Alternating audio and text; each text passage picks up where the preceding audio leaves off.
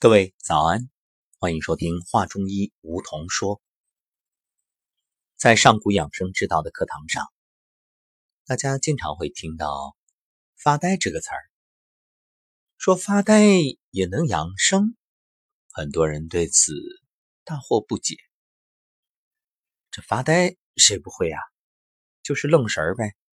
那从小到大，我估计啊，很多人都愣过神儿，尤其是。听课的时候，啊，尤其是那个老师你也不喜欢讲的课也枯燥无味，那愣神儿是必不可少的一个呃自我选择的方式啊，就是走神儿啊，一恍惚脑子开小差了。话说这开小差那是被家长老师特别痛恨的一件事儿，经常有家长。在开家长会，或者说见到老师的时候，听到老师指责你这孩子很聪明，就是不用功啊，经常上课开小差。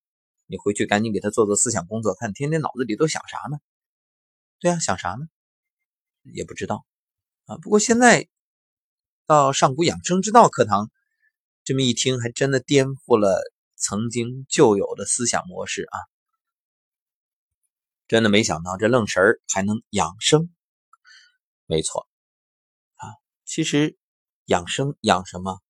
精气神，这其中非常重要的就是养神，而养神的核心就是在于静心。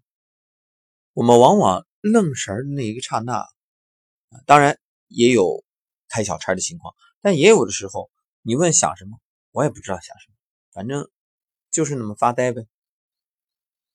尤其现代人。特别需要发呆这种状况，这种方式来调养自己的心，把心调养好了，那身自然也就随之得到了一种调理。这其实是人体的一种需求，因为我们的身心呀承受着很大的压力，而身心这种压力过大的时候，就会影响脏腑，脏腑气机混乱，功能失调，也就。因此而导致疾病。中医认为，阴平阳秘，精神乃治。那生命的健康真谛就在于随时保持着生理和心理的平衡。你知道你为什么开小差吗？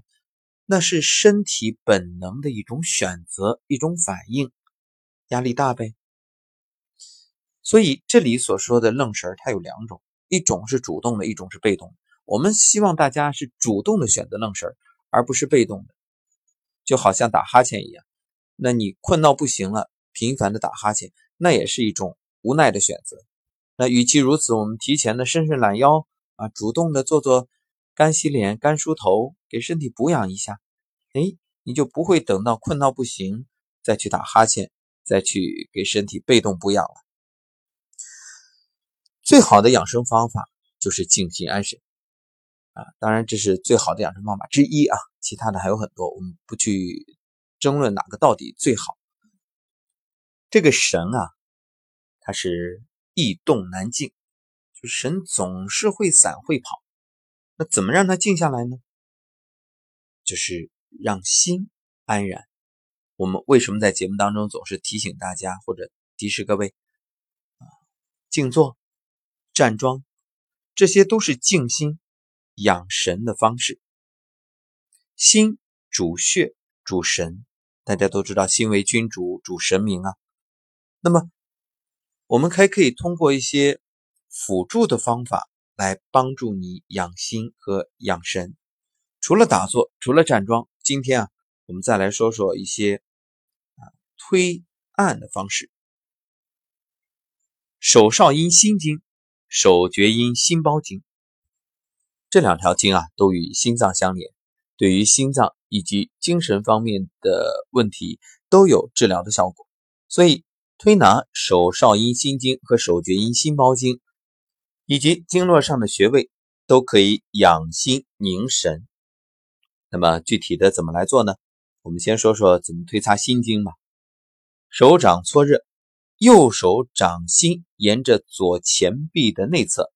按照从手指尖到肘窝这个方向，哎，推擦五十次，然后换手，再用左手心沿着右前臂的内侧，从手指端到肘窝啊推擦五十次，每天早晨一遍，晚上一遍。推擦的时候啊，速度要适中，直接推擦皮肤，使局部产生热感，向上臂传导。如果你觉着呃手皮肤比较粗糙，怕摩擦把这个手前臂皮肤擦破，那么一个呢掌握力度，再一个。可以用一些这个按摩膏啊，或者是润肤露都可以。另外，推擦心包经，左手放在左腿上，掌心朝上，然后啊，用右手掌根啊，大约也就是大鱼际这个位置，去推擦左手臂的心包经，推擦五十次，以手臂感到温热最好。那反过来。再用这个左手去推右手臂，每天也是早一次晚一次。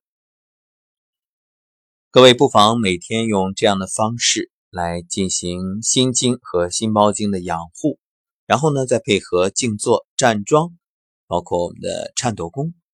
当然，最重要的是心要安，你那些心事烦恼，还是让自己慢慢的把它放下吧。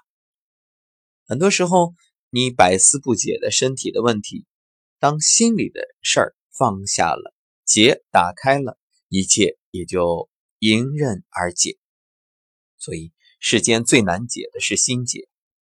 你心有千千结，身呢便有路路堵，那各种的淤堵，自然也就出现了。所以，心通了，身就通了。那反过来，身通了呢，心也就通了。所以身与心啊，互为因果。那我们今天所说的两种方式，当然是可以起到一个辅助的作用，由身通到心通。不过反过来，我们也还是要同步的去调养你的心，因为心病还需心药医。感谢收听本期话中医，欢迎订阅，同时还可以订阅我们的养生有道。以及梧桐声音疗愈，啊，这样几个专辑，每天呢通过节目和各位一起来探讨养生、养生、养身、养气、养心。愿你的人生每天都是健康、平和、喜悦，并且还能够在有生之年去创造更大的价值，做一个。有益于社会的人。好，下期节目再会。最后补充一句：从今天开始，这八号、九号、十号，在宁波五龙潭度假酒店上古养生之道的预科班又开课了。